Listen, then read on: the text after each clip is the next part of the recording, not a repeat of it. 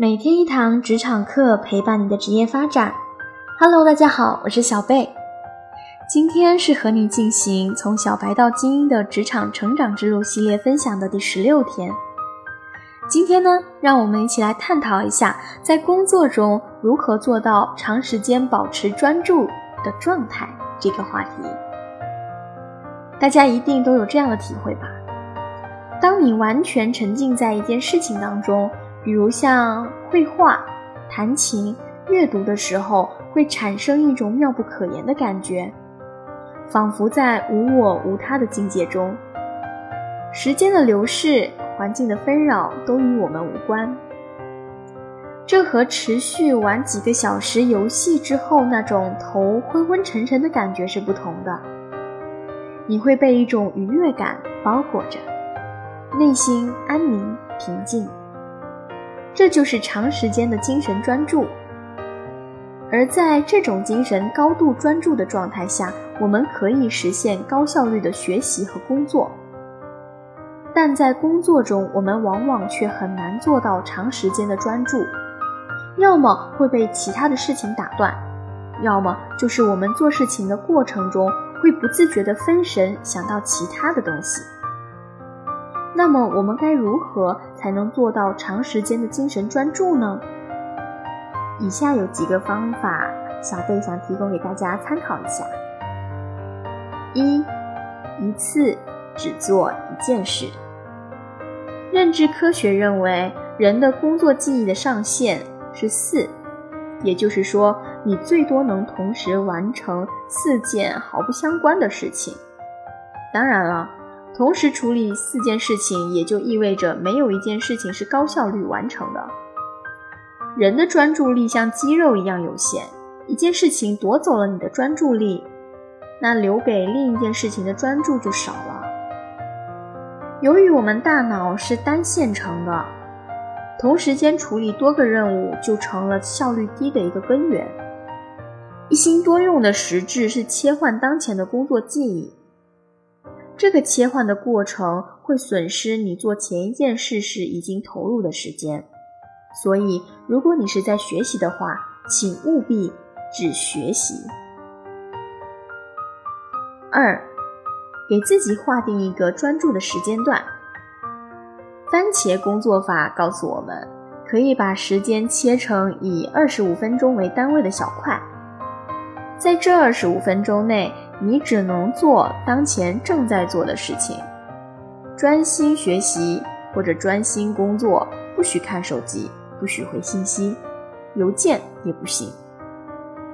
过了二十五分钟呢，你就可以让自己休息五到十分钟，喝杯水，站起来走动走动，伸伸懒腰，放松一下。很多人在开始试用番茄工作法的时候会感慨：“哎呀，这个太好用了。”但是不久后呢，就会遇到了麻烦，因为很多事情是二十五分钟解决不了的。就像在理工科的学习之中，那二十五分钟可能你只能做两道题目，如果是难题的话，可能一道都还没做完。如果这个时候停下来，下一次你又要用十几分钟才能续接上刚刚的思路，那怎么办呢？我们可以把这个时间拉长到四十五到五十分钟。不得不说，从小学开始，每节课四十五分钟还是很科学的。但是时间一到，请立刻转入休息。我们的精力、体能、情感、意志力、思维都是有限的。如果持续过长的时间没有得到恢复，又会重新陷入低效的状态。三，进行自我训练。每天都有一个长时间集中注意力的训练内容，保持自己在一个好的状态。如果我们把一次长时间集中注意力当做一场比赛，而你是一个运动员，你以为你可以到了比赛日直接上场吗？那如果你觉得是的话，你可能就只能是一个业余体育爱好者。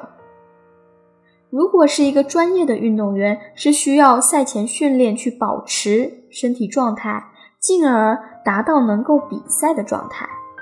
同理，你的大脑也像你的肌肉一样，它需要对你全神贯注的挑战做出更为显著的反应。这会拓展你的大脑，使你的大脑在更高层次运作。所以，你可以采取训练的方法，让自己适应长时间的集中注意力。训练内容是什么呢？首先，请你从一两个小时的专注开始做起。而不是直接就要专注五六个小时。你还可以选择一个每天的例行时间，保持一个规律的习惯。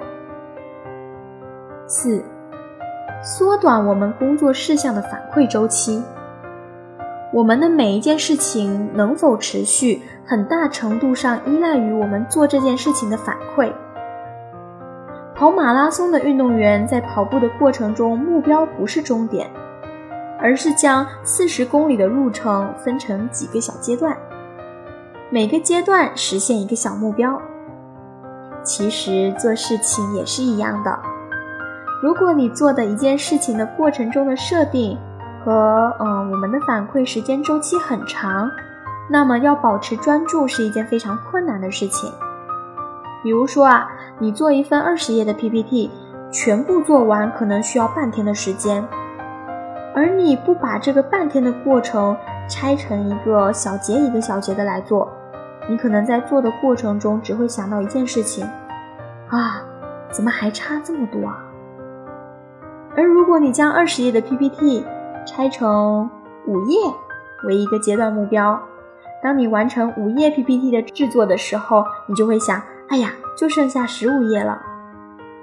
这样就会给你带来继续做下去的动力。要继续保持专注，也就容易的多了。以上就是今天小贝和你分享的内容。如果觉得对你有帮助，记得点赞和订阅哦。你也可以关注我们的微信公众号“每天一堂职场课”，更多职场干货在等你。我是小贝，我们下期节目再见。